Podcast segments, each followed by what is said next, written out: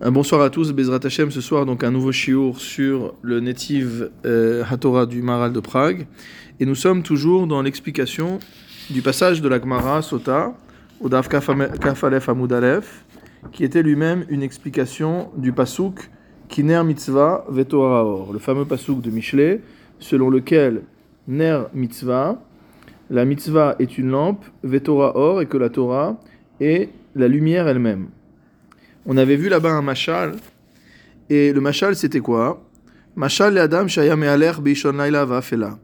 Donc le, la Gemara avait dit que ça ressemblait, cette euh, symbolique de la mitzvah et de la Torah par rapport à la lampe et à la lumière, que cela ressemblait à une personne qui est en route dans la nuit noire et qui a peur des ronces, qui a peur des épines, qui a peur des bêtes sauvages, qui a peur des brigands, et il ne sait pas quel chemin prendre.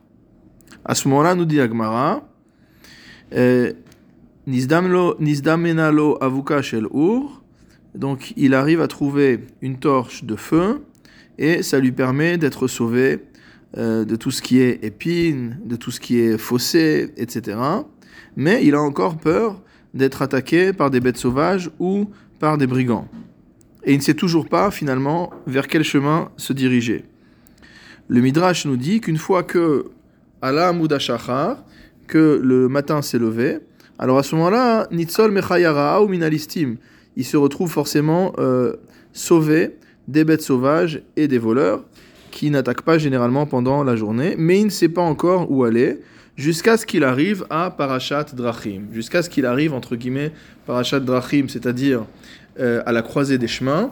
Et à ce moment-là, il y a euh, un peu, il y a peut-être un panneau indicateur ou il y a une autre indication, ou en tout cas il sait vers où aller et il n'est plus perdu. Donc c'était ça le machal. Le Maharal nous dit, nous sommes à la page Samer Gimel dans euh, le premier volume du Netiva Torah de l'édition du Machon Yerushalayim. Vevi machal laze vechule, pirouj ze, ki kaasher u chosher va'afela, az adam holech el akotzim ve'el apechatim me'atzmo ve'nevad. Il nous dit en fait que lorsque l'homme marche dans l'obscurité, il se dirige lui-même vers les épines et vers les fossés. Venevad et motamo, il se perd. Aval kshieshlo avuka, mais lorsqu'il a une torche, eno yare el barkanim. Il n'a pas peur de se diriger vers les fossés ou vers les ronces. C'est-à-dire, comme l'explique le Mahara l'autre part dans le Tiferet Israël, que pour être gardé de certains méfaits, il suffit simplement soi-même de ne pas se diriger vers là-bas. On n'a pas forcément besoin d'être protégé par quelqu'un d'autre. Le fait seul d'avoir de la lumière permet d'éviter de se diriger vers un endroit qui serait dangereux. Aval mikol makom, efshar kiavobu alav chayot raot velistim. Mais encore une fois, comme on l'a vu dans le, dans le machal, ça n'empêche pas d'être attaqué par des bêtes sauvages ou par des brigands. Même si on ne se dirige pas vers eux. C'est-à-dire qu'il y a certains mots qu'on peut éviter en n'allant pas vers eux. C'est ce qui est représenté par euh, les ronces ou par les fossés. Mais en revanche, en ce qui concerne euh, d'autres problèmes qui viennent par eux-mêmes, comme les chayotraot, comme les bêtes sauvages et comme euh, les listimes, les voleurs, alors là, on ne peut pas s'en garder soi-même, puisque euh, ce n'est pas nous qui allons vers ces problèmes, c'est ces problèmes qui viennent vers nous.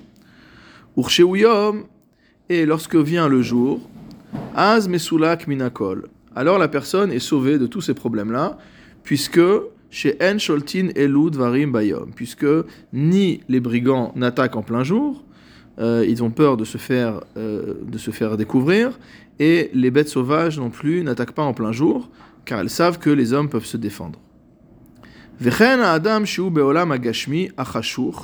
Et de même l'homme qui vit dans le monde matériel obscur, qui n'est pas en fait un monde euh, intellectuel, mot spirituel. Et d'ailleurs ici le Rav fait remarquer que le Maharal ne dit pas Aolam agashmi ve'achashur, il dit pas qu'on est dans le monde matériel et obscur, mais il dit on est dans le monde matériel obscur. Ça veut dire que par nature, le monde matériel est un monde qui est obscur. Et il rapporte ce que le Maharal lui-même dit dans ses Chidushim sur Baba Batra, où il écrit Ki olamazé ou que notre monde à nous est entièrement corps, mot à mot, entièrement matériel, Veolamaba nifdal legamre, tandis que le Olamaba, le monde futur, est entièrement spirituel. Ou le fichar, il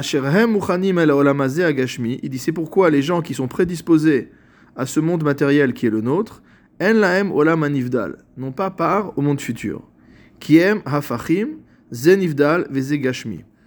C'est-à-dire que de manière un peu euh, catégorique, mais ça correspond bien à la manière de réfléchir du Maharal, il nous dit finalement qu'il y a une dualité totale. Ce n'est pas que dans notre monde, il y aurait une partie de Nifdal et une partie de, de Gashmi, une partie de spirituel une partie de matériel.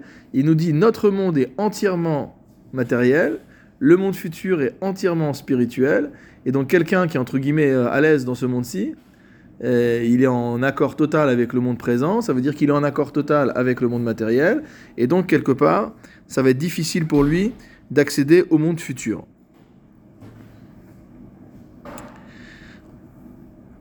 Par rapport au fait que ce monde est chachour, comme euh, on a fait remarquer tout à l'heure, que ce monde est obscur, euh, c'est pas une idée qui est, euh, on va dire, euh, originale chez le Maharal, c'est une idée qui a déjà dans la Gemara. Le Rav Hartman rapporte une Gemara dans Psachim, d'Avbet Amoudbet, Aolam ou Domel et Laila, que ce monde-ci ressemble à la nuit, nous disent nos maîtres.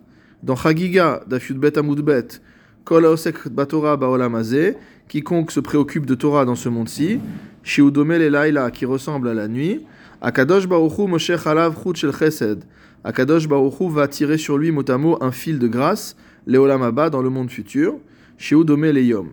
Donc on voit cette dualité entre ce monde-ci qui représente la nuit et le monde futur qui représente le jour, comme quelque chose de euh, déjà présent dans euh, les enseignements des Chachamim, dans la Gemara.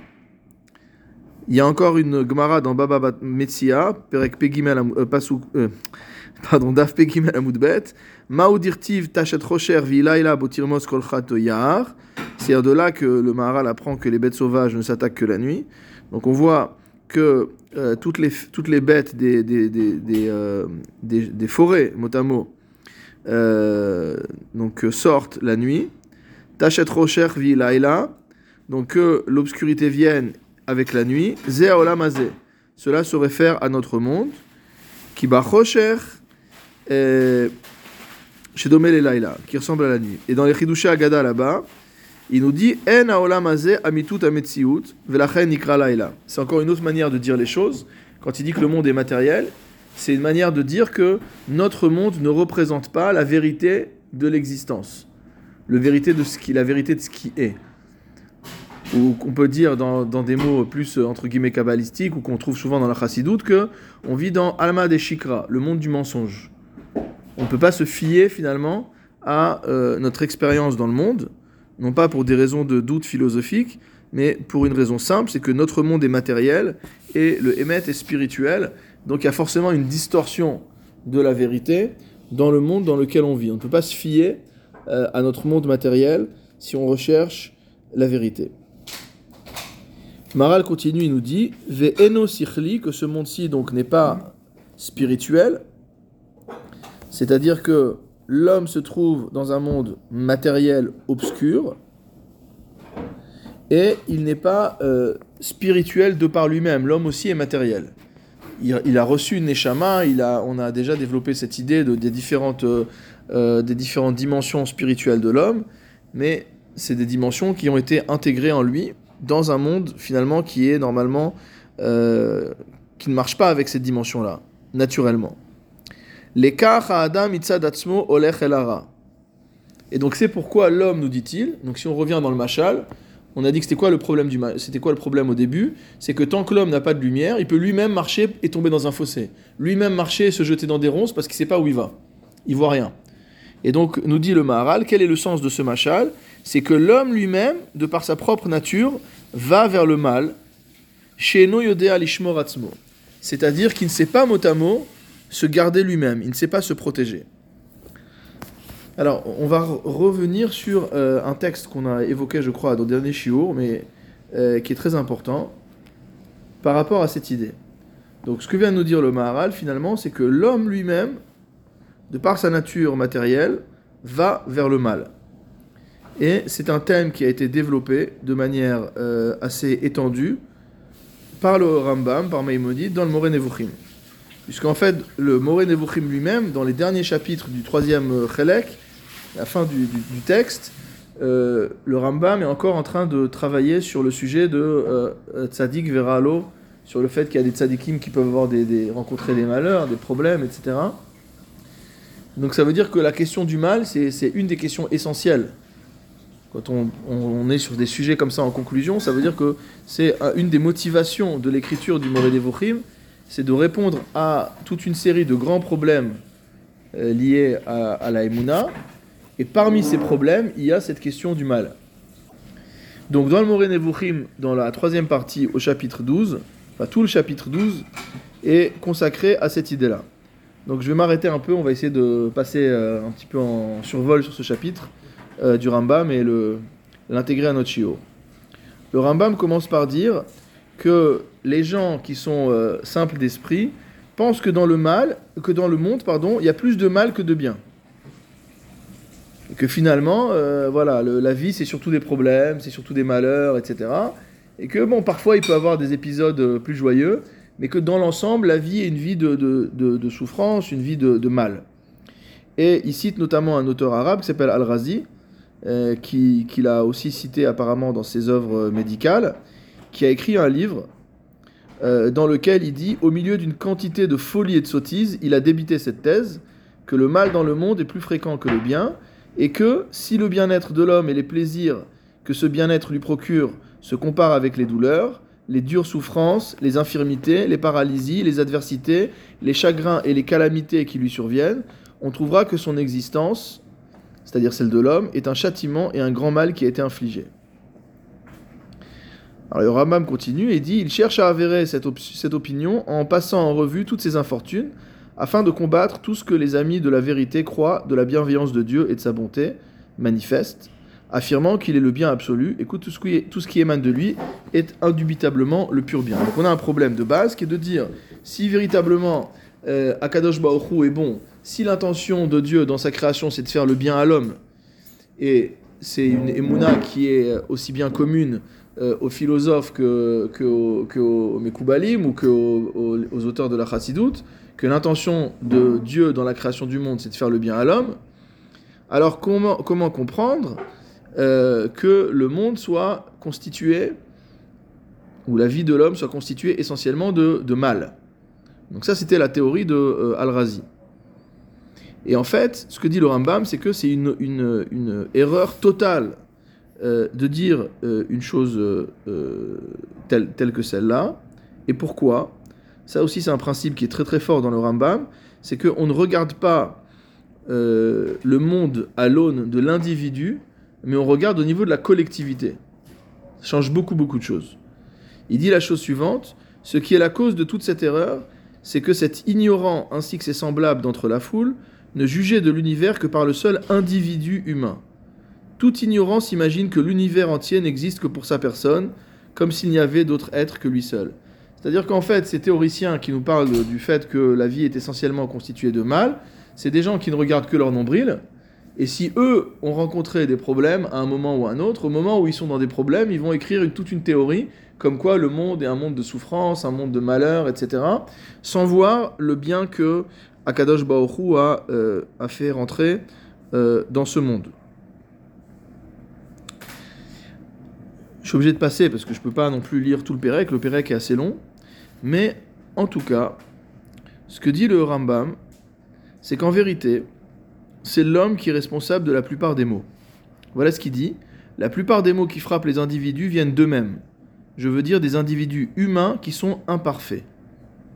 Donc on a déjà vu dans le Maharal une idée qui venait du, euh, qui venait du Rambam, à savoir que la créature est forcément imparfaite, puisque si la créature n'était pas imparfaite, elle serait, euh, on dirait, le clone, entre guillemets, du créateur, ce qui est impossible.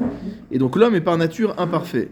le Rambam nous dit, ce sont nos propres vices qui nous donnent lieu de nous lamenter et d'appeler au secours. Si nous souffrons, c'est par des maux que nous nous infligeons à nous-mêmes de notre plein gré, mais que nous attribuons à Dieu.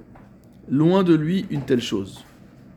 Et donc ce que dit le Rambam, c'est que c'est écrit déjà dans la Torah, puisque dans Devarim, chapitre euh, 32, verset 5, s'il détruit, est-ce à lui qu'il faut l'attribuer? Non, à ses enfants, à leur propre faute.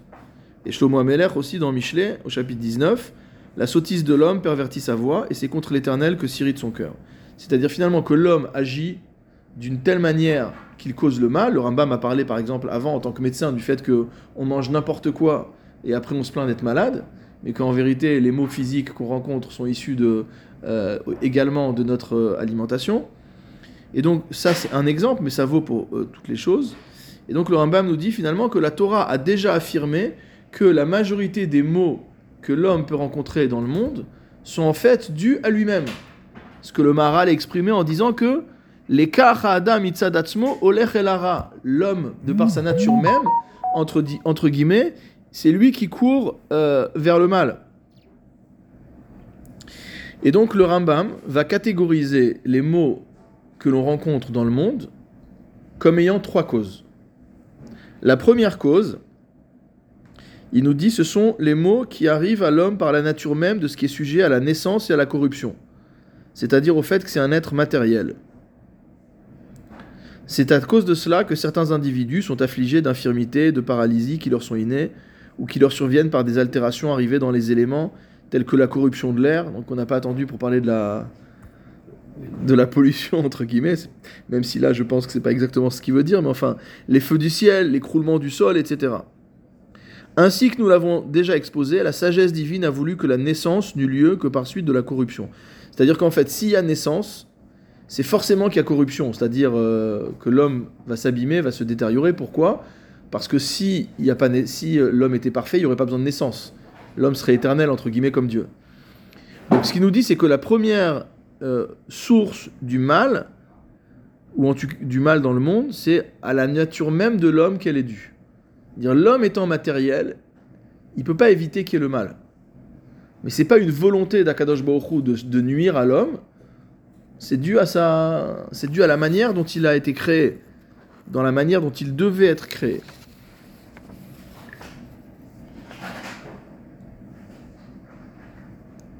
Il dit s'il était quelque chose qui ne fût point susceptible d'impression, il ne serait pas le produit de la naissance, et ce qui existe en lui serait un seul individu, et non pas des individus d'une espèce. Après, il va citer Galien, il va citer toute une série de, euh, d'auteurs. Euh, mais il nous dit en conclusion sur ce point-là, il dit malgré tout, tu trouveras que les maux de cette espèce qui surviennent aux hommes sont en très petit nombre et n'arrivent que rarement. C'est-à-dire que les infirmités, les maladies graves, etc., malheureusement existent, mais dans l'ensemble ne concernent qu'une petite partie des hommes. C'est des cas pour 1000 ou des cas pour 10 000 ou des cas pour 100 000 ou parfois des cas pour 1 million qui existent. Euh, les autres mots qui peuvent arriver sont des mots qui sont plus bénins. On peut dire aussi que aujourd'hui on vit beaucoup plus longtemps, que les maladies arrivent sur la fin de la vie. C'est-à-dire sur une période finalement de la vie qui est relativement limitée et qui est due au fait qu'on vit beaucoup plus longtemps.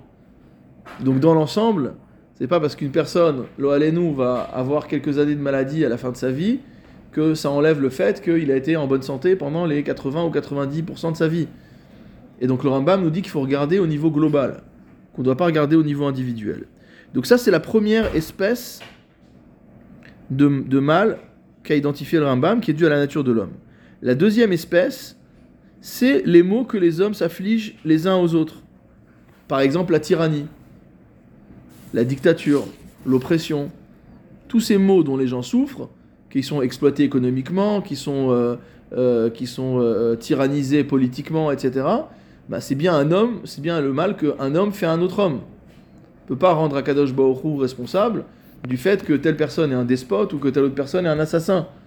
L'homme a utilisé son libre arbitre et il a décidé d'utiliser son libre arbitre malheureusement pour faire le mal. Donc ça c'est la deuxième espèce. Et la troisième espèce, c'est les mots qui arrivent à chacun de nous par son propre fait, ce qui a lieu fréquemment. C'est-à-dire, mot à mot, euh, le fait que nous nous comportons mal, ou que nous ne faisons pas ce qu'il y a à faire, nous cause des problèmes. C'est marqué dans Iov que l'homme est né pour la souffrance. D'accord? Quel est le sens de ce pasouk?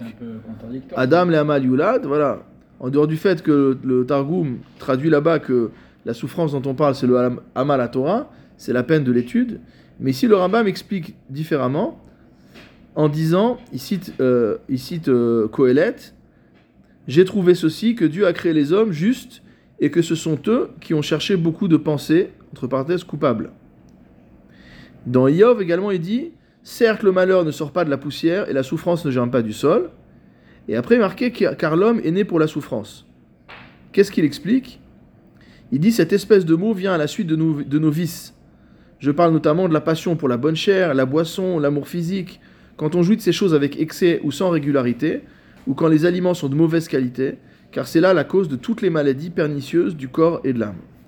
Donc finalement, pour le Rambam, euh, il arrive à démontrer que l'intention d'Akadash Baruch Hu dans le monde est une intention de faire le bien à l'homme, et que la majorité, je ne peux pas aller jusqu'à la fin du chapitre, c'est encore très long, mais que la majorité euh, des, des maux du monde sont dus à l'homme, et notamment si on euh, garde les deux dernières catégories, qui rentrent bien dans ce que dit le Maharal, à savoir soit le mal que les hommes se font les uns aux autres, en se comportant mal, en se comportant mal les uns face, aux autres, ou alors euh, les maux que les hommes s'infligent à eux-mêmes euh, en ne menant pas une vie vertueuse, en, men- en menant une vie qui, qui est soit mauvaise du point de vue médical, soit mauvaise du point de vue moral, etc. Et le Maharal nous dit que lorsque l'homme mot se saisit des mitzvot de la Torah, on a dit que ça ressemblait à la lampe. Chez mitzvot à Torah nikreu ner, comme on a dit, qui ner mitzvah ve Torah or. Donc on a dit que la mitzvah c'est la lampe et que la Torah c'est la lumière elle-même. Venotnot metziut la adam. Ce sont les mitzvot qui donnent une réalité à l'homme, qui donnent une existence à l'homme. Sans mitzvah, entre guillemets, l'homme n'existe pas. Veshomrot oto minara asheru mipeat adam atzmo.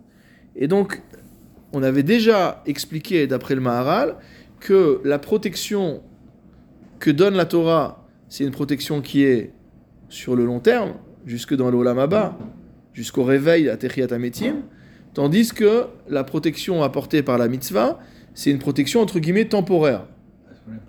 Voilà, ça c'est le thème qu'on avait développé la dernière fois.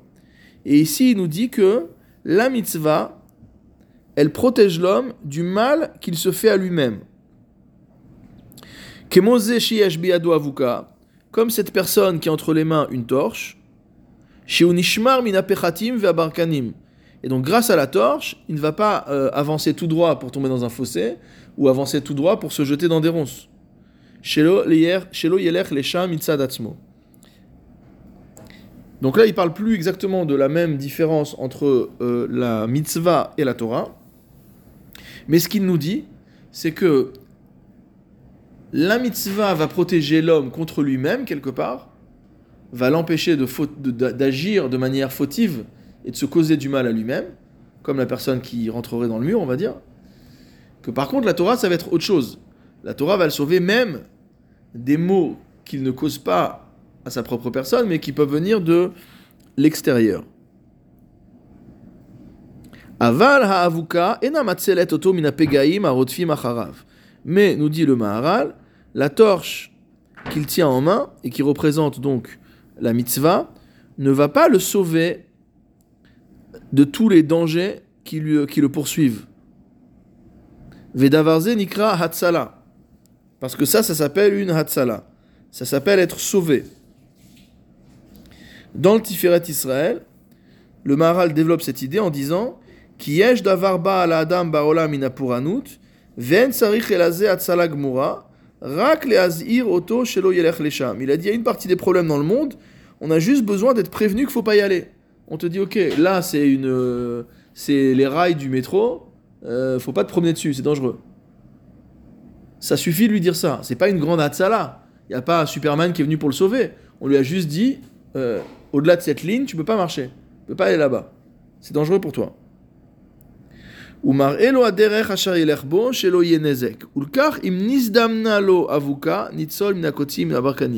C'est pourquoi il lui suffit d'avoir trouvé finalement une torche pour déjà être sauvé euh, des barkanim, des, des, des ronces et euh, des fossés.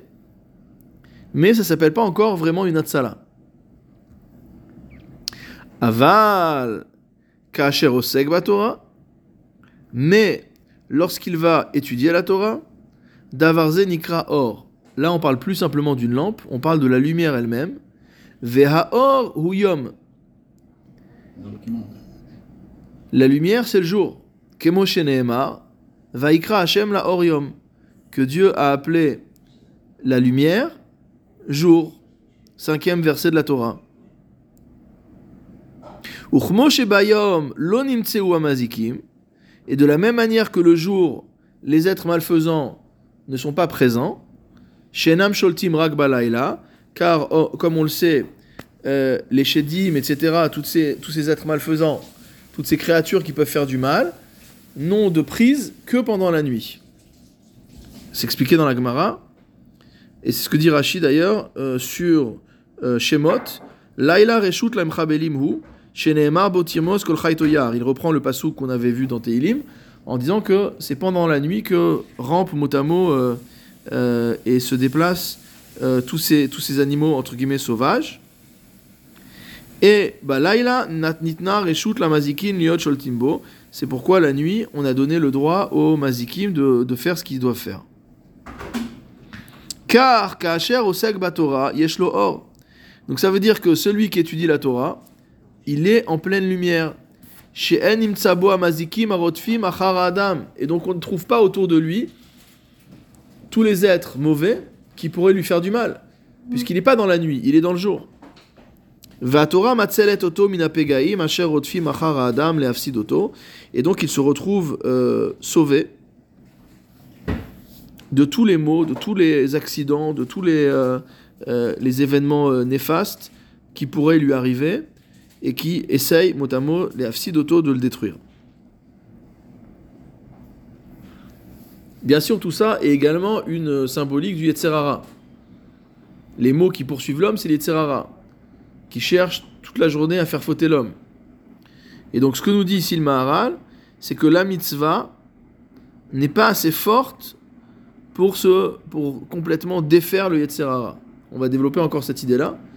Mais il nous dit finalement, la mitzvah va nous aider à aller dans le bon sens, c'est-à-dire va nous aider à aller faire la, à se comporter comme il faut, etc. Mais elle va pas totalement nous, euh, nous sauver, nous anesthésier le Yetzerara pour qu'on puisse être tranquille. Ça, ça sera le rôle euh, de la Torah. Et le Rav Hartman nous dit qu'on appelle un grand chidouche, qu'on apprend un grand chidouche de ce qu'a dit euh, le Maharal ici. Pourquoi? Il dit Sha'efsharut ayechida gaber al irak al limud Torah. Ce que vient nous dire ici le Maharal, c'est que le seul moyen, le seul moyen de se renforcer et de surmonter le Yetzerara, c'est à travers l'étude de la Torah. Velo sagilekar kiu mitzvot. Ça veut dire que quelqu'un qui fait que les mitzvot et qui n'étudie pas la Torah, d'après ce que dit le Maharal ici, ne peut pas échapper à son Yetzerara. Dire qu'il n'a pas les armes nécessaires, il n'a pas le bouclier, il n'a pas, le, il n'a pas la protection qu'il lui faut. C'est comme quelqu'un qui partirait à la guerre dans une bonne intention, mais sans l'équipement.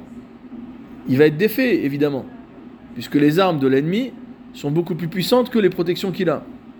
Donc le Maharal nous dit pareil, il nous dit si tu ne fais que la mitzvah, c'est bien, tu es chômé un mitzvot, c'est bien, mais il n'y a pas d'étude. Tu dis, moi, l'étude, c'est pas pour moi. Moi, je fais tout ce qu'il faut, je mange kasher, je fais Shabbat, je fais Tarata Mishpacha, je fais tout bien. Mais bon, l'étude, euh, j'ai pas le temps. Je travaille trop, ou alors euh, j'ai pas appris quand j'étais enfant, donc euh, je peux pas faire maintenant, c'est trop tard. J'étudie pas. Alors il dit, mais si tu n'étudies pas, comment tu vas t'en sortir? Avec le Yetzerara.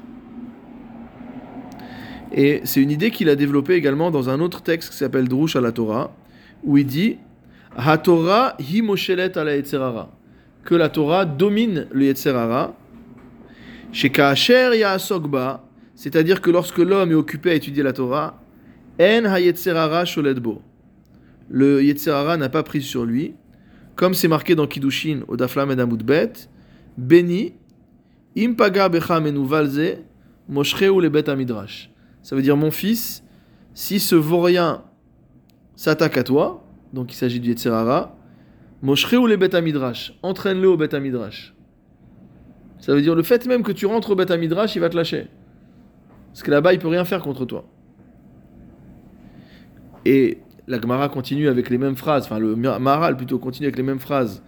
Je ne sais pas si c'est la citation de la Gemara ou si c'est le Maharal qui rajoute, mais on avait déjà vu cette idée. Im evenhu nimoar. Si, euh, je crois que c'est la Gemara qui dit ça, que si la pierre, si, si le, le, le Yetzara était dur comme la pierre, alors il va fondre. Veim barazelhu mitpotset. On avait dit que c'était inversé. Voilà, si c'était du métal, il va exploser. Chez comme c'est marqué dans Yirmiya, Halo ko devari ke esh neum Hashem urpatich et sala. Que Akadosh Baruch a dit que sa parole est comme le feu et comme le marteau qui fait exploser le rocher. Hare ki el Torah gover al Donc on voit d'ici, dit le Maharal, que le feu de la Torah domine le Yetzerara au point qu'il ne peut pas dominer Belomdea. Le Yetzerara ne peut pas avoir de prise sur les étudiants de la Torah. Et maintenant, il va dire quelque chose d'extraordinaire, le Maharal. Il dit l'écart, c'est pourquoi? Nitena Ba'esh. C'est pour ça que la Torah a été donnée dans le feu. Les horot qui hu esh asholed vegomer al On sait que le Yetzerara, c'est comme un feu. Mais la Torah nous a été donnée dans le feu pour nous dire il y a un autre feu qui est encore plus fort que le feu du Yetzerara. C'est le feu de la Torah, le Esh à Torah. Et maintenant, il va rapporter encore une idée, vraiment, il trouve des, des, trouve des rémazim qui sont euh, absolument exceptionnels. Il nous dit la chose suivante. Il dit c'est la raison pour laquelle, à la fête de Shavuot, lorsqu'on offrait Kivse Atzeret, donc les agneaux de Shavuot, qu'est-ce qu'on offrait avec? Shte Alechem. On offrait deux pains Chametz. On sait que dans le Beth Amikdash, il n'y avait pas de Chametz. les, toutes les offrandes étaient, euh, étaient, euh, étaient de la matzah. D'accord? Mais le jour de Shavuot, on offrait deux pains Chametz. Ma Torah bechol akorbanot et achametz, chutz mi bishte alechem bechag Shavuot. Et donc il y a une question, c'est de savoir pourquoi la Torah a interdit qu'on fasse des offrandes Hametz dans le Beth Amikdash toute l'année, et pitom, le jour de Shavuot, on dit amène du pain. Pourquoi particulièrement à Shavuot? Velama imken baou shel chametz tafka. Dit amène deux matzot. Pourquoi amène deux pains Qu'est-ce que ça change? Il dit aval tam adavar, la raison de la chose. Donc on est toujours dans le Drush Torah du Maharal, qui est cité dans la note. Il dit Avaltam adavaru mipne ki achametz hu ayetzerara hu aseor meakev. On a déjà vu cette idée-là quand on a étudié la Haggadah. Et on voit cette idée dans la Gemara dans Brachot d'Afud Zayin Amudalef que pourquoi on supprime le chametz à Pessah et pourquoi on est tellement marmir dans l'annulation du chametz à Pessah? C'est parce que le chametz c'est le Yetzerara il y a une dimension mystique. Le Hametz, c'est l'Yetzirara. Asher raoui la adam le'achiko be'emet, kol michush ba'olam. C'est-à-dire que l'homme doit s'éloigner de lui. Tant qu'il y a le moindre doute, on doit s'éloigner du Yetzirara. Av bechashash rachok meod shiavo al yedo lidechet. Même s'il y a le plus petit doute qu'on en vienne à fauter, il faut s'éloigner. Donc ça fait penser à la manière dont on s'éloigne du Hametz, et on dit qu'il n'est pas Batel Berov, il est, il est Oser Bemachéou, etc. Tout ça, c'est par rapport, tout comme c'est expliqué dans la, fameuse Chouva du Radbaz, que tout ça, c'est par rapport à la dimension de Yetzerara du Hametz. Chachash, doute ou inquiétude Chachash, les deux. Ça peut être un doute ou une inquiétude. Voilà, voilà. on est Chochesh, ça veut dire, quand dans la Lacha on dit on est Chochesh à une Chita, ça veut dire que on va tenir en compte, on va prendre en compte cette Chita-là mais Anichoshesh, ça veut dire aussi je redoute, je, etc. Alors, il dit qu'on appelle d'ailleurs le Yetzerara dans la Gemara Seor Shebaïsa. On l'appelle le levain qui est dans la pâte. Comme si l'homme était une sorte de pâte, l'homme était une sorte de pain, et que ce qui est, constitue le Yetzerara, c'est le levain qu'il y a dans le pain. Omnam, Kacher en lachush klal, en leachiko. Il dit dans ce cas-là, si on est dans une situation où il n'y a rien à craindre, on n'a pas besoin de s'éloigner du Hametz. La reine Siva Hashem la Hametz, c'est pourquoi Kadosh Baruchu a ordonné qu'on apporte des pains chametz au Bet Amikdash, à Shavuot, alors que le lechem, c'est le Yetzerara. Huyom Matan Torah, passer le jour du don de la Torah, Vezo Lozulato. Et aucun autre jour on a reçu une telle demande. Le secret de ça, c'est que comme c'est le don de la Torah, et que la Torah ne va absolument pas donner la possibilité au Yetzerara de dominer l'homme, alors pour cette raison, on peut se permettre d'amener du Hametz en offrande le jour de Shavuot. Kedamrinan bikidushin d'aflam et bet, comme c'est marqué dans la Gemara Kidushin là-bas, Tanura banan, nos maîtres ont aussi dans une braïta, Vesamtem, quand on parle de Kirachema, Vesamtem et Devarai El, vous placerez. La Gemara coupe le mot Vesamtem et vous placerez en deux. Sam, Tam. Ça veut dire mot à mot, Sam, c'est un, un, euh, un élixir, c'est un médicament, c'est un, euh, une, une, euh, un médicament, oui. Et Tam, ça veut dire entier. Ça veut dire quoi? Nimshela Torah Kesam Chaim. La Torah a été comparée à un élixir de vie. Mashal le Adam Sheika et Beno Makakdola. Ça ressemble à, un homme qui aurait frappé son fils d'une bonne tannée. Veniachlo retia al makato. Et après, il lui a posé une, il lui a posé une compresse sur là où il lui a fait mal. Via Marlo Beni, Kolzman al makatecha, et cholma she'anatecha. Il dit tant que tu as ce, ce pansement sur toi, tu peux manger tout ce que tu veux, et tu peux boire tout ce que tu veux, et tu peux te laver à l'eau chaude ou à l'eau froide, et il n'y a rien à craindre. Par contre, si tu enlèves ce pansement, Hareima alanumi, tu vas, ça va te faire des problèmes. Alors Akadash Hu, il a dit la même chose à Israël. Il leur a dit Barati Yetzerara, j'ai créé le Yetzerara, Barati lo Torah Tavlin, et j'ai créé la Torah qui est entre guillemets l'antidote ou euh, le, le- euh, on va dire le remède contre le Yetzerara. Si vous vous occupez de Torah, vous n'êtes pas entre les mains du Yetzerara. Par contre, si vous vous occupez pas de Torah, alors vous vous retrouvez entre les mains du Yetzerara. On fait que ça. Baruch Hashem. On n'a pas 5 minutes. Alors maintenant, il faut poser une question. Bon, déjà, c'est magnifique ce que vient de dire le Maharal. Dire cette idée de, du Hametz, pourquoi le Hametz est permis à Shavuot, etc. Le rapport entre Yitzhara et la Torah, c'est exceptionnel.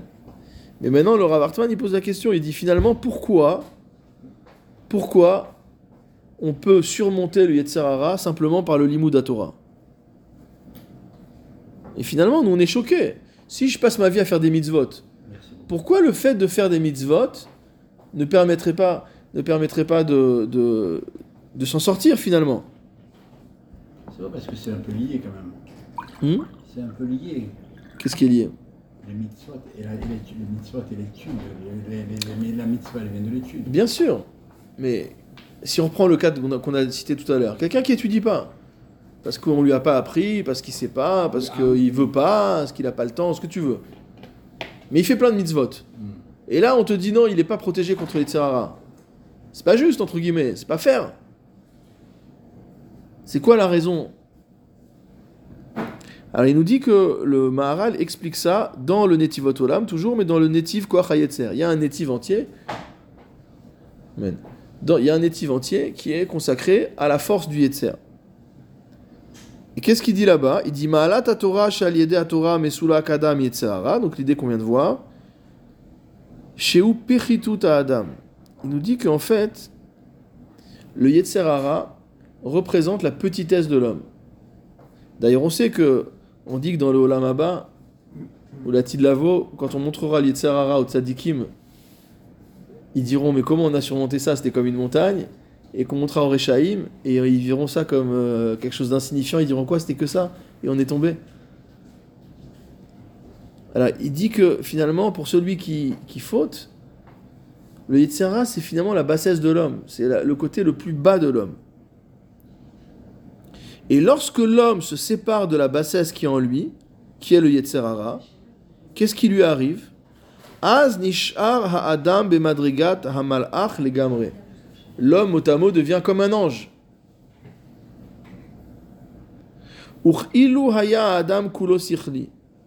Et c'est comme si l'homme était entièrement spirituel, entièrement intellectuel. Et donc finalement, quelle est cette dimension de spiritualité? C'est la dimension de la Torah.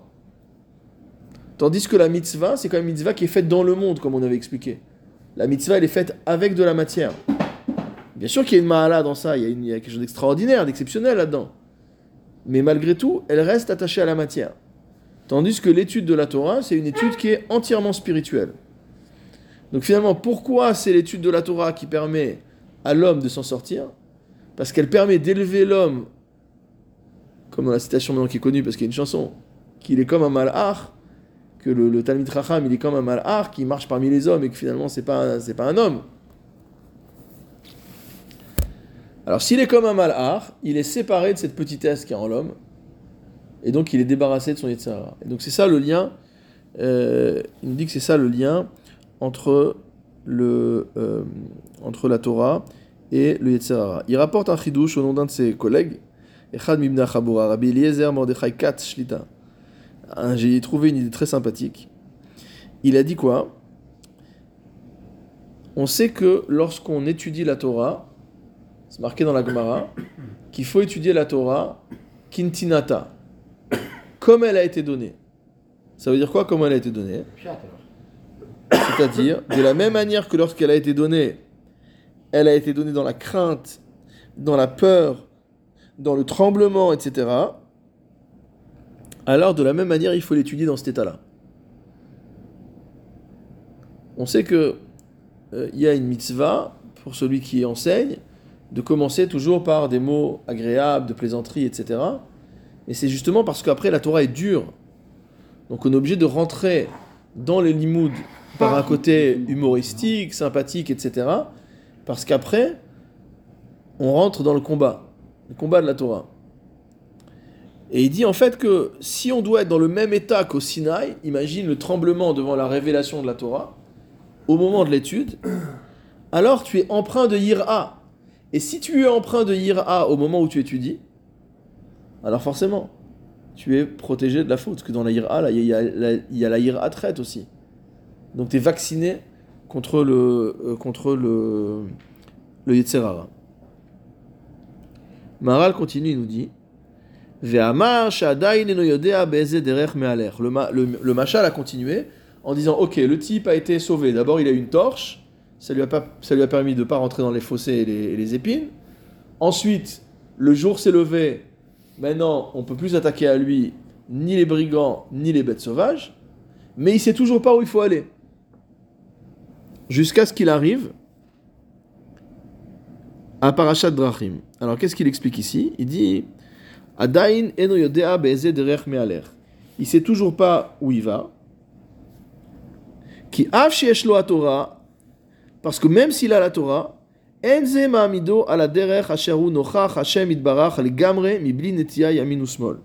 Le fait d'avoir la Torah ne suffit pas à lui permettre euh, d'éviter de partir de droite ou de gauche. Ça veut dire il sait vers où il faut aller, plus ou moins, mais il peut s'égarer. Même quelqu'un qui étudie peut s'égarer. C'est un peu contradictoire avec ce qu'on vient quelques secondes. Non, puisqu'il y a trois étapes. On a dit la première étape, c'est trouver une torche. C'est la mitzvah. La deuxième étape, c'était que le, jour se lève. C'est euh, la Torah. Mais maintenant, il dit que, comme selon le Machal, qui ne sait pas encore où il faut aller. Hamar, il guia les parachats Drachim. Et il dit, c'est pour ça que le Machal finit en nous disant qu'il y a un moment où l'homme arrive à Parashat Drachim c'est-à-dire à la croisée des chemins. Az bederech hayashar. À partir du moment où il arrive à la, au partage des chemins, alors il sait qu'il est dans la bonne direction. Et dans la Gemara, on pose la question Umay parachat drachim, c'est quoi cette histoire de parachat drachim? Ça veut dire quoi que quand tu arrives au carrefour, tu sais où tu vas? Apparemment, t'es arrivé jusqu'au carrefour, c'est que tu savais où t'allais. tu t'es- tu t'es enrichi déjà, non? Umfaresh le Rav Chizda, Ze Talmid Chacham Veyom Amita. Rav Chizda, il dit c'est le Talmid Chacham et le jour de la mort. Ça veut dire quoi? Ki beoto begouf, kemo sheu bechaim, en adam bederech hayashar asher hu nochach Hashem. Tant que l'homme est vivant, il ne peut pas être dans le véritable chemin droit qui est face à Dieu. Ki esh la gouf mitzad atzmo netia v'asara mina yosher? Parce que le corps, par nature, il va te tirer vers des endroits à gauche et à droite, même si tu es dans l'ensemble, quelqu'un de bien, qui fait les choses bien, etc. Mais on- comme on dit, il n'y a pas un tzaddik qui n'a pas fait une faute. Dans le, euh, un peu plus loin, le, euh, le Maharal va expliquer qui parachat drachim ou aderech aporesh min adrachim shem notim min ayosher. Parachat. Il appelle séparation mot à mot des chemins, c'est-à-dire qu'en fait c'est le moment où il se sépare des chemins qui peuvent le conduire euh, on va dire, en dehors du bon, euh, du bon masloul, du bon, euh, de la bonne direction. Il marche grosso modo comme ça, mais il n'y a qu'au moment où il arrive à Parashat Drachim, c'est pas qu'on est un carrefour, c'est que c'est le moment où je me sépare de tous les chemins qui peuvent être mauvais. Et à quel moment le Talmid Racham se sépare de tous les chemins euh, qui sont mauvais? C'est le jour de la mort. Veyeda lifrok me'ala vol Torah. C'est-à-dire que c'est que au jour de la mort qu'il pourra dire j'ai pas rejeté le hol de la Torah. Tant qu'il est vivant, il y a une possibilité de fauter. Comme c'est marqué dans Bereshit, la hatatrouvetz. Toujours le, le, le est tapis, est toujours prêt à nous sauter dessus. Jusqu'à la fin, jusqu'au dernier jour. Et donc finalement, Talmid Chacham Veyom Amita, c'est-à-dire que même le Talmid Chacham, c'est au, au- au jour de sa mort qu'on pourra dire Ah, voilà. J'ai j'ai lisé un livre là, hier, avant-hier. Moi, je ne veux pas citer parce que ça pas de. Même c'est connu, mais c'est pas du Lachonara. Mais ça n'a pas d'intérêt de citer maintenant comme ça. Un des plus grands poskim Sfarad du XVIIe siècle, et un auteur qui jusqu'à aujourd'hui est un auteur qui fait autorité, etc. Pendant une période de sa vie, pendant quelques mois, il est devenu euh, supporter de Shabtai Tzvi. C'est-à-dire, il est arrivé à l'embobiner. Et je dis, c'est pas possible. Comment un gadol de cette taille, c'est un auteur à propos duquel Rav Yosef dit qu'on n'a pas le droit d'être possèque sans regarder ce qu'il a écrit. D'accord? Un commentateur du tour. Il dit, comment? Penser qu'un tel commentateur, un tel Rav, qui est une envergure extraordinaire, il a pu se laisser embobiner. Après, il a fait tchouva, Dieu merci. Mais ça veut dire, que Kiviachol, il aurait pu mourir comme ça. Il aurait pu mourir en hérétique. Alors que c'était un, des plus grands talmid des Chachamim de son époque. Comme dit le Pirkei Avot, Al ta'amen be'atzmach ad yom motar. N'aie pas confiance en toi, enfin ne crois pas en toi, entre guillemets. Pas la, on parle pas de la confiance en soi psycho, mais ne sois pas sûr de toi jusqu'au jour de ta mort. Parce que tant que tu es vivant, tu peux te planter. Tu peux te tromper, tu peux fauter, tu peux euh, partir en vrille, etc. Donc ça, c'est vraiment une idée qui est, euh, euh, qui est extrêmement forte qu'enseigne ici le Maharal.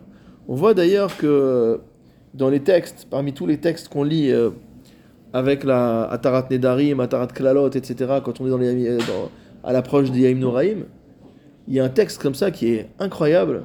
C'est un texte, je crois, qui, est a été écrit aussi par le Rafrida, euh, où il dit en fait, si jamais à la fin de ma vie je deviens fou et je suis hérétique, etc., alors c'est pas moi qui veux, moi je crois en à Shelema.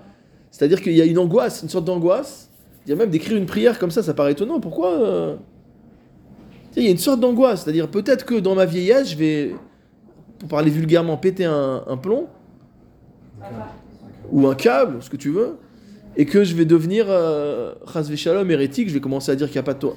Alors si jamais ça m'arrive, il y a marqué dans cette fila-là, on déclare devant Akadash Baruch que si jamais une telle chose m'arrive, alors sache que c'est pas ça du tout ma volonté, que moi, ma volonté c'est de te servir et que je suis ma amine mains, etc., etc.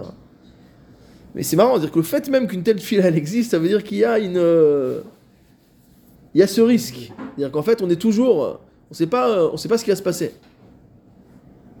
Et c'est pour ça qu'on doit toujours être aux aguets. Et c'est pour ça que c'est que le Talmid Racham qui arrive à Yom Amita qui peut dire que c'est parachat drachim, ça y est, je me suis séparé de tous les, de tous les mauvais chemins. Tous les mauvais chemins, ils sont derrière moi. Maintenant, je suis nochar, je suis face à Dieu. Nochar pene Hashem. Ou le fichach yom amita nikra parashat drachim. Ils disent pour ça que euh, le jour de la mort s'appelle parashat drachim. She'az ou mesulak minaguf. Venivdal mimenu. Parce que c'est le jour où il sépare du corps. Et donc, s'il se sépare du, corps, le corps étant la cause principale de l'errement de l'homme, puisque le corps va tirer l'homme vers différentes, euh, différentes euh, distractions, entre guillemets. Donc, une fois qu'il est séparé du corps, Venivdal mimenu. Et donc là, l'homme, il est parti direct. Maintenant, il est sur une ligne droite pour aller euh, vers le Olam.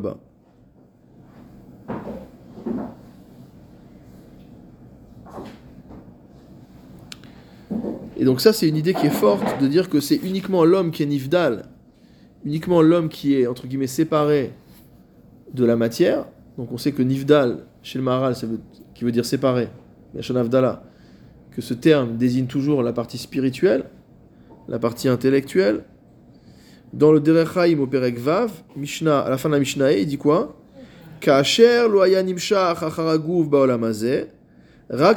Nivdal. Il dit lorsque l'homme n'a pas été dirigé par son corps, tiré mot à mot par son corps, c'est comme le, on dit que le maître sort son chien, mais en vérité c'est le chien qui sort l'homme. Parce que le chien il marche de- devant, et le maître il est comme un, comme un âne en train de suivre son chien avec la laisse. Donc ça c'est ce qu'il nous dit en fait. Lorsque l'homme est tiré par son corps, vous imaginez le corps c'est le chien et l'homme c'est l'homme. Donc il dit c'est le, c'est le, le, qui est en train de tirer son, le maître. Rakaya il dit si l'homme n'est pas dans cette situation-là, ça veut dire que dans sa vie, il n'a pas été dominé par son corps. Mais qu'au contraire, il a positionné sa vie sur un niveau totalement nifdal. Le plus séparé de la matière possible.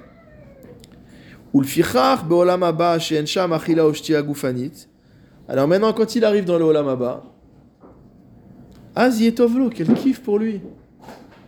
Souvent les darshanim ils disent ça, ils te disent regarde, t'as rien étudié dans ta vie, t'as un maharetz total. Même si t'as le olam haba, qu'est-ce que tu vas profiter? Tu vas être entouré par des gens qui entre guillemets euh, respirent la Torah. Et toi tu comprends rien, tu vas rester comme un âne. Alors ça sert à quoi d'avoir le olam haba Il dit chas shalom, ce olam ça peut être une souffrance pour toi. Maintenant je vais vous donner un secret qu'a dit le qu'a qu'a dit le Gaon de Vina, qui va nous repêcher à tous. Le Gaon de Vina dit la chose suivante.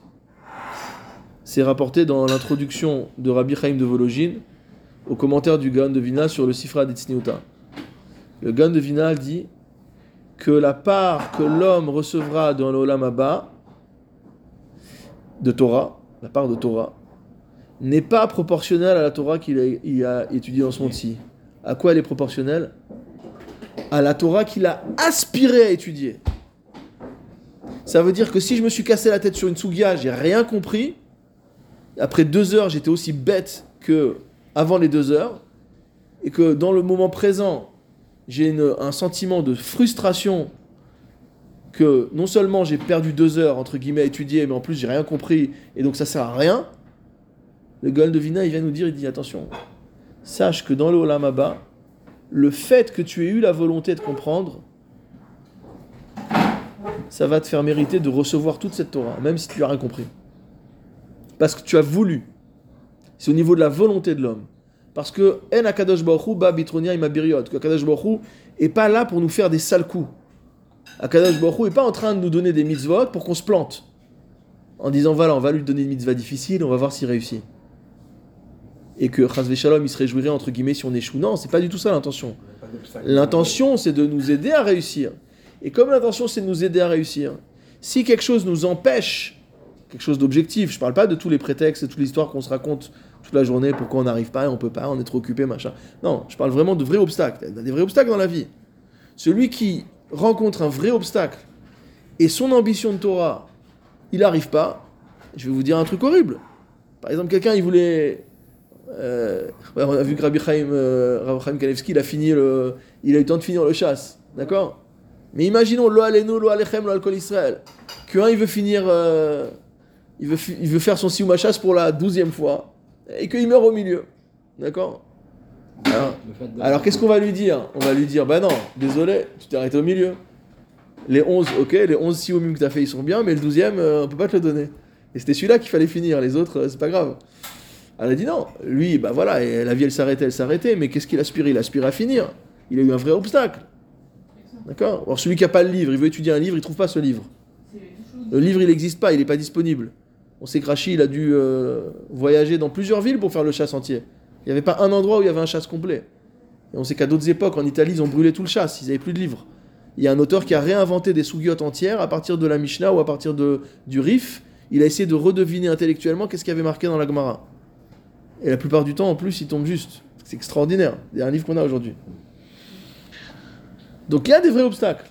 Le gars de Vina nous dit si c'est ça ton obstacle qui t'empêche, mais que toi tu avais l'aspiration d'atteindre ce niveau dans la Torah, et que tu as mis tous tes efforts pour atteindre ce niveau-là, il dit sache que tu recevras ce mérite dans l'Olam Abba. Et tu seras pas comme un imbécile, entre guillemets, dans l'Olam Abba, à entendre des gens qui parlent de choses auxquelles tu comprends rien. Tu vas comprendre, parce que tu y as aspiré. Alors le Maral, nous dit, le, le, nous dit ça.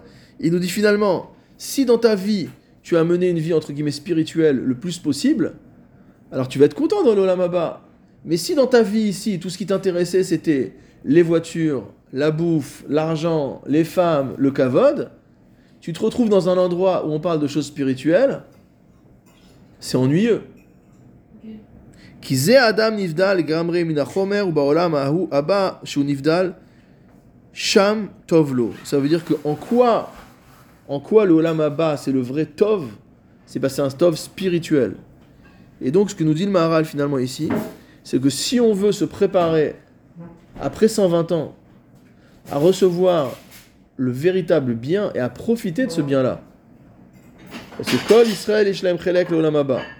Maintenant la question c'est qu'est-ce qui va se passer? Si tu veux vraiment que ce Olam Abba soit un moment de Tov, c'est-à-dire l'essence même du bien, alors il faut déjà que ta vie ici soit la préparation. Comme a dit le Pirkei Avot, Hatken atzmecha beprosdor. Prépare-toi dans l'antichambre pour pouvoir rentrer dans le palais. Si tu ne te prépares pas, hein, on imagine un machal qui est donné aussi. Quelqu'un qui est dans l'antichambre du roi, il est dépenaillé, il a sa cravate de travers, son truc déchiré, son pantalon dégueulasse. Et tout d'un coup, qu'est-ce que fait euh, le chambellan? Il ouvre les portes et il le pousse devant le roi. Qu'est-ce qui va se passer pour cette personne-là? C'est une honte. C'est une boucha. Comment il peut se présenter devant le roi comme ça? Il est mal habillé, il est sale, ses habits sont déchirés, sont mal ajustés. Sont... Tandis que s'il s'est préparé dans l'antichambre, Déjà, il est arrivé bien habillé. Il est arrivé propre. Il a fermé son bouton. il a monté sa cravate. Il a rangé les boutons de manchette. Il a tiré sa veste, il a enlevé les poussières. S'il est poussé tout d'un coup devant le roi, il n'y a pas à avoir honte. Il est bien. Tovlo Au contraire, il va être heureux. Il va être heureux d'être en présence du roi. C'est là où il va profiter du roi. C'est là où il va profiter de la shrina. Alors c'est ça ce que nous dit finalement ce machal, c'est que le jour où le Talmid Chacham il arrive au Yom Amita, il a la confirmation que tout ce qu'il a fait c'était bien et que le fait de s'être et que le fait de s'être dirigé vers la spiritualité pendant toute sa vie, c'est ça qui va lui permettre véritablement de profiter à plein de son Olam Abba et qu'on ait tous le srout non seulement de mériter pour ce qu'on aspire, mais d'arriver à réaliser toutes nos aspirations en Torah. Même si on sait que, même si le Gaon de Vina nous a promis qu'on va recevoir, mais on a, on a envie de recevoir, Bédine, on a envie de recevoir euh, pour de vrai, quoi. Pas juste parce qu'on aspire, on a envie de réaliser. Qu'Akadash Baruch Hu nous permet de réaliser toutes nos aspirations dans la Torah, et qu'après 120 ans, ce soit pour nous le plus grand des kiffs, le plus grand des plaisirs, se retrouver dans un monde qui est entièrement spirituel, et les notes misi vashrina. Baruch Adonai, Olam, Amen, Amen.